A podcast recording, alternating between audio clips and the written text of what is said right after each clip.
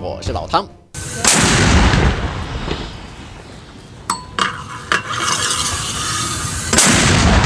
哈马斯组织再度公布影片，宣称与进攻汉尤尼斯以东地区的以色列地面部队交火，民兵发射重型迫击炮作为反击。哈马斯组织指出，当地遭到昼夜不停的轮番轰炸后，以色列国防军展开所谓的有限度第二次地面行动，被部署在附近的哈马斯民兵发现，果断回应以军的入侵行为，成功摧毁部分敌方据点和装备之后，才返回基地接受战备补给。哈马斯更透露，他们已经截获相关情报。研判以军有可能在近期发动规模更大的地面战，不过明明组织已经做好了部署，随时迎战试图入侵的以色列部队。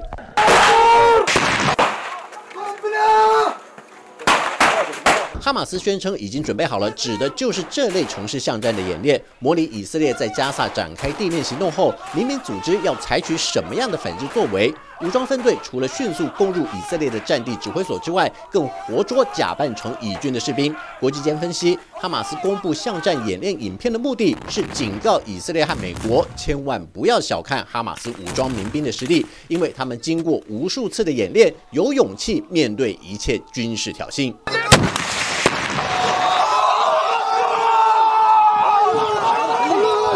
不愿透露姓名的消息人士表示，哈马斯长期在一些秘密基地训练民兵，尤其重视敌后突袭的武装行动。参与演练的民兵人数有时候更多达上百人。加强敌就是以色列国防军，而且还会打造近似于屯垦区内以色列军事基地的环境，好让民兵在展开袭击时不会因为进入到陌生环境导致行动失利。消息人士进一步指出，就以这次震惊国际的攻击事件为例，哈马斯至少部署了一千人，血多个犹太社区或军事基地，并且绑架好几百名外籍或以色列居民当成人质，作为谈判筹码，前置以色列对加萨发动地面战的计划。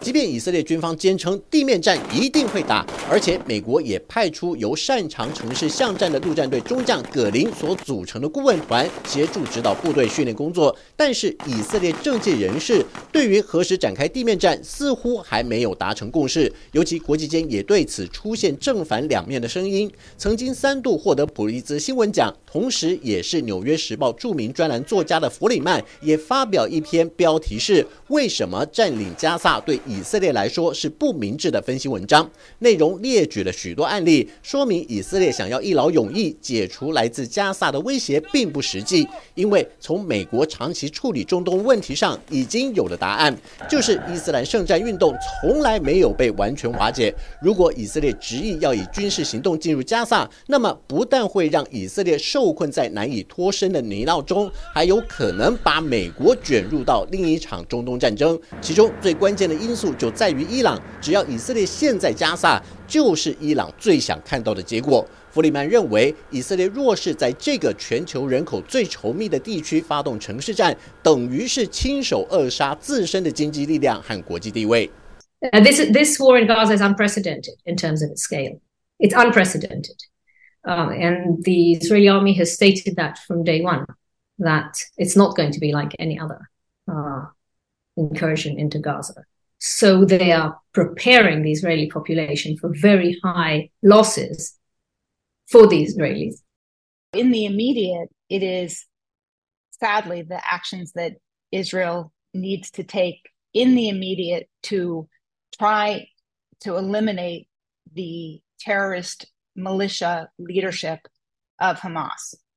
But you have to at the same time be considering what do you do the day after? Who runs Gaza? How do we get to a place where Gaza and the West Bank and Palestinians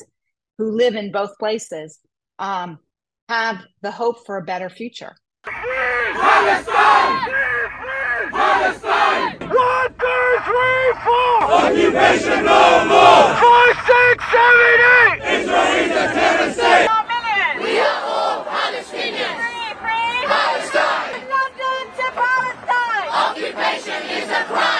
高呼口号声援加萨，全球各地掀起支持巴勒斯坦百姓的活动，抗议以色列对加萨居民采取无差别待遇的大规模军事报复。有别于以往的情况是，过去以巴发生冲突时，国际间几乎听不到声援巴勒斯坦的言论，或是替巴勒斯坦人打抱不平的举动，绝大多数是谴责哈马斯要为暴力冲突负起责任。但是这一次情况大不同，欧洲各国出现了反犹太主义的声浪，美国校园甚至出现由学生团体组成的联盟发表声明，要求以色列政府停止对巴勒斯坦人的压迫，同时呼吁校方为了学生的安全，必须隐藏学生团体的名称。